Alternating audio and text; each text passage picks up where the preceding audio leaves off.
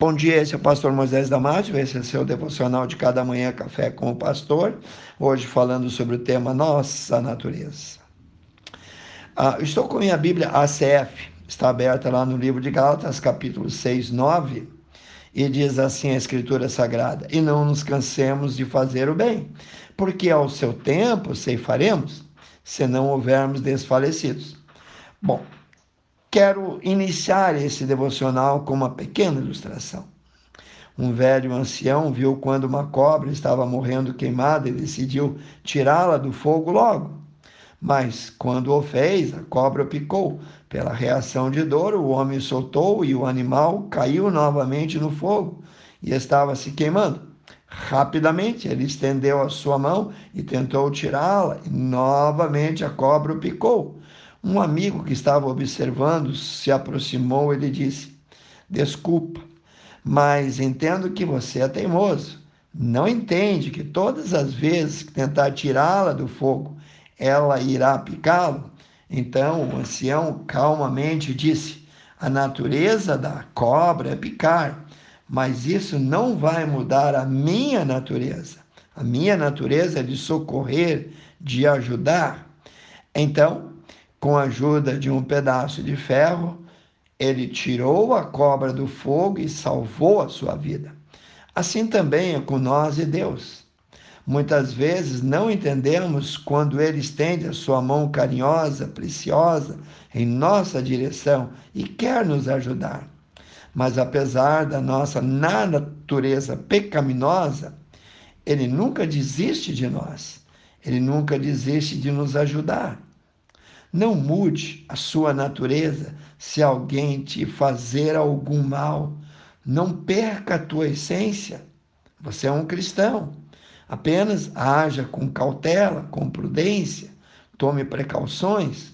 Em Mateus capítulo 5, versículo 41, Jesus disse: Se alguém te obrigar a caminhar uma milha, vai com ele duas.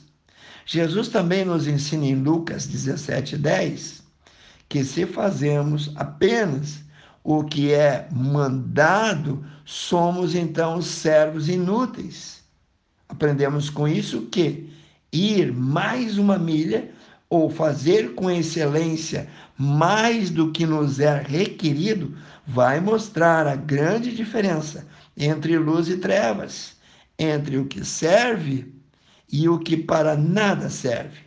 Preocupe-se então mais com a tua consciência cristã de ajudar em servir do que com a tua reputação, porque a tua consciência é o que você é e a tua reputação é o que os outros pensam de você. E o que os outros pensam de nós não é problema nosso, é problema deles. Devemos então de todo resistir o caminho das maiorias, o caminho das multidões, o caminho fácil, o caminho do olho por olho. No livro de Provérbios, capítulo 25, 21 e 22, nós lemos: Se teu inimigo tiver fome, dá-lhe pão para comer. Se tiver sede, dá-lhe água para beber, porque assim amontoarás brasas sobre a sua cabeça e o Senhor te retribuirá. Quando as pessoas nos machucam, nos picam, nos maltratam, como nós devemos responder a esse tipo de ação? Então, irmãos, a ação dos outros são erradas, mas a vingança não é uma atitude cristã.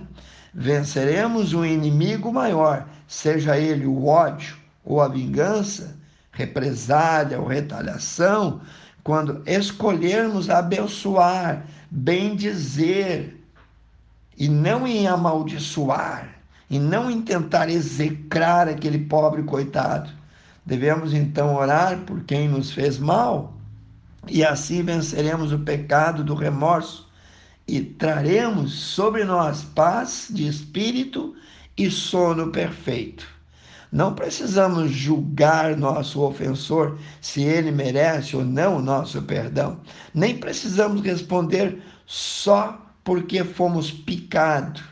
Se fomos picados, não significa que fomos envenenados. Haja com sabedoria, haja com paciência.